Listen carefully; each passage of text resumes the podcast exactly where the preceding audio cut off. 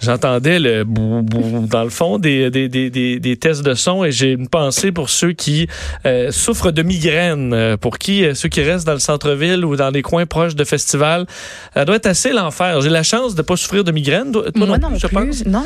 parce que j'en ai quand même dans, dans, dans mes proches près de moi qui qui en souffrent puis ça c'est vraiment quelque chose de difficile. On comprend des maux de tête très forts où la lumière, le moindre bruit devient extrêmement difficile à supporter. Pas voir des fois d'un œil, je veux dire, c'est quand même encombrant comme absolument. On a l'impression que la, la, la, médecine, qui a souvent bon, plein de réponses, n'en a pas beaucoup pour euh, la, migraine, parce que rendu là, on est passé les Advil puis les, euh, les, les Tylenol. Et la médecine a une certaine limite, de sorte que euh, il y a énormément de douleurs pour ceux qui souffrent de migraine, mais les choses vont peut-être changer grâce à une nouvelle injection qui permettrait, donc, une, un nouveau traitement qui permettrait de réduire les migraines de façon importante. Enfin, on parle même d'autour de 50 des patients qui ont vu le nombre de crises euh, chuter de façon importante. Est-ce que c'est une véritable percée, une très bonne nouvelle pour les gens qui souffrent de migraines?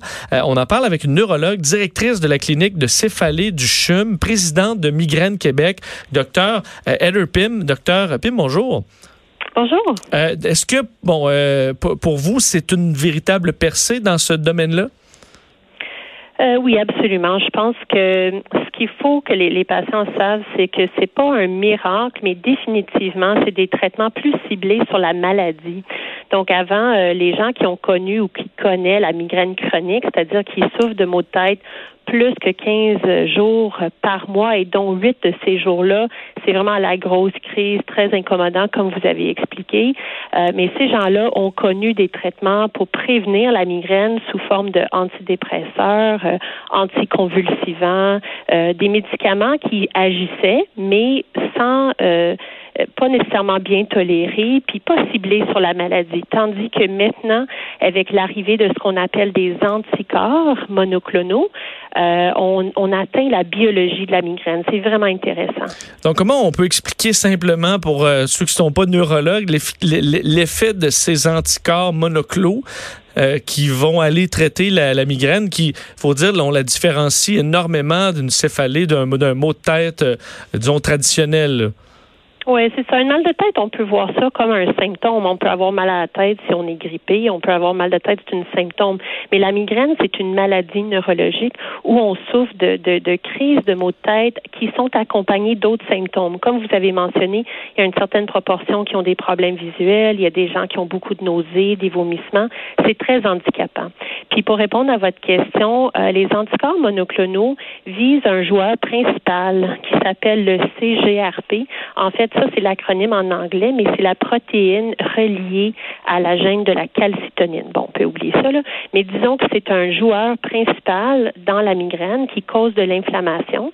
Et là, quand on s'injecte avec ces médicaments-là, ça va aller bloquer ce joueur-là pour que la chaîne d'inflammation ne se produise pas ou se produise à un moindre degré. Moi, je suis étonnée d'apprendre que la migraine, pardon, c'est une maladie. Mais, qu'est-ce qui peut déclencher les migraines? Est-ce que certaines choses qu'on fait qui vont, vont démarrer ça? Est-ce que. Oui, absolument. En fait, la cause ultime, on le sait pas, mais on soupçonne euh, chez certaines personnes qui a une fragilité génétique. Et souvent, quand on creuse dans les familles, on peut trouver justement un maman ou un papa de la personne atteinte ou une frère ou une sœur qui est atteint de la maladie aussi. Mais c'est d'une génétique qui est quand même complexe. Euh, et puis, une fois qu'on est sensible à ça, mais qu'est-ce qui fait en sorte qu'on développe la migraine à un tel âge?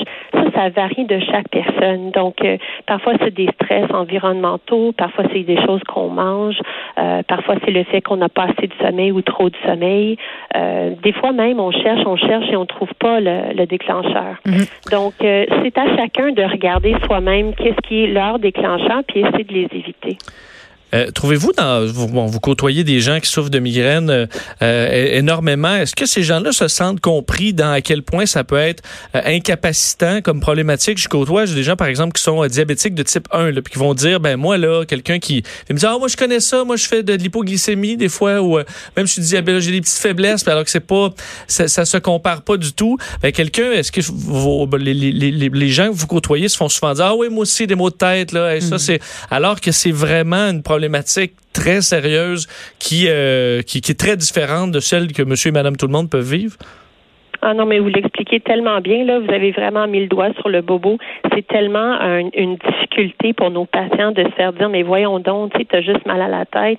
Ben, c'est plus que ça. C'est très handicapant, une crise de migraine, à un tel point où les gens doivent se retirer de leur vie de tous les jours. Parfois, ils doivent, mais très souvent, doivent manquer euh, des, des, des, rencontres familiales, des sorties avec des amis. C'est une maladie qui touche des jeunes, euh, souvent entre l'âge de 20 et 30 ans, ou parfois un peu plus tard, vers 40-50 ans. Et euh, c'est une maladie qui dérange. Hein? C'est pas une maladie de vieillesse. C'est chez les jeunes quand on est très actif. J'imagine un patron qui dit ben là, tu, tu, vas pas pouvoir rentrer euh, parce que tu as mal à la tête. Là, euh, effectivement, prends, prends des Tylenol, des Advil, puis, puis viens travailler. Oui, non, c'est pas toujours le cas. Parfois, on a des plus petits migraines où justement on peut, mais c'est étonnant à quel point la population migraineuse, c'est une population en général très travaillante. C'est des gens qui veulent, ils veulent travailler, ils veulent retourner dans leur vie, et c'est pour ça que c'est très intéressant d'avoir des médicaments plus ciblés pour leur donner cette chance-là possiblement. Parce qu'il faut dire aussi, c'est ça, on le disait, c'est, je recommence, c'est une maladie, oui. Euh, on peut vraiment euh, perdre la vue pendant un moment. On, devient très, très, très sensible à la lumière et même au son. Donc, c'est vraiment handicapant quand on a une crise de migraine. Oui, ce que vous avez mentionné au début, on appelle ça l'aura migraineux. Il y a à peu près une vingtaine, trentaine de pourcentage de gens qui souffrent de migraine qui ont ces symptômes euh, un peu avant-coureurs, là, qui vient annoncer la migraine.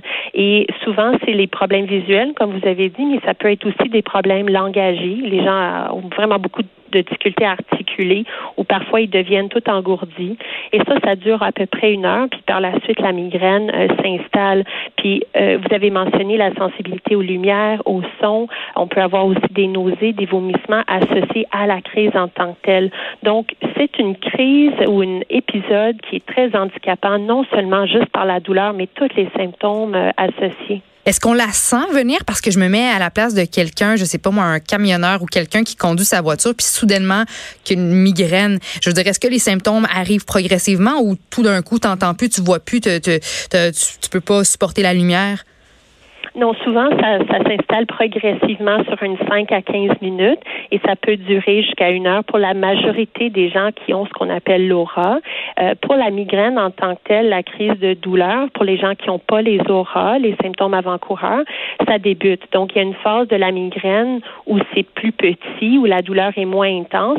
C'est vraiment là qu'on devrait agir pour éteindre le feu, pour éteindre la crise. Parce que quand on laisse la crise monter, souvent les gens veulent pas prendre des médicaments donc, ils disent, ah, je vais attendre, je vais attendre. Mais à ce moment-là, les médicaments qui devraient casser la crise deviennent moins efficaces en général. Ben, euh, c'est vraiment très intéressant. Merci beaucoup, euh, Dr. Ederpim, de nous avoir parlé aujourd'hui.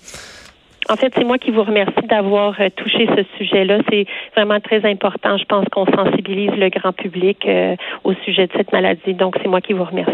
Génial, en, en souhaitant de nouvelles percées dans ce domaine-là. Merci.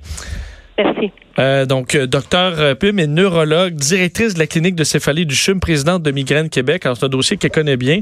Puis j'imagine ça, effectivement, quelqu'un qui dit, Ah, je peux pas venir, là, j'ai une migraine. Ben, là, ta migraine, c'est ça. tu dis, moi, je connais ça, tu me prends deux Advil, deux, puis là, tu te pèses là, là, puis c'est un... Bon. Ma mère en fait. Je sais pas si, en, en, termes de génétique, je vais finir par en faire moi aussi, mais elle, sentait ça arriver, puis, tu sais, il fallait qu'elle aille se coucher, puis le son, la lumière, je veux dire, c'est difficile de fermer les stores de la maison fait tant mieux s'il y a eu une avancée, une percée euh, Effectivement, parce que s'il y a bien une chose, un, moment qui est plate dans la vie, c'est quand, tu as un vrai mal de tête, il n'y a rien, rien de le fun. Tout agresse. Euh, tout, tout agresse, effectivement. Alors, euh, on, a une pensée pour ceux qui, qui souffrent de ça. heureusement, il y a des bonnes nouvelles, alors, des percées médicales, des fois, qui permettent de soulager un peu ces gens-là. On revient.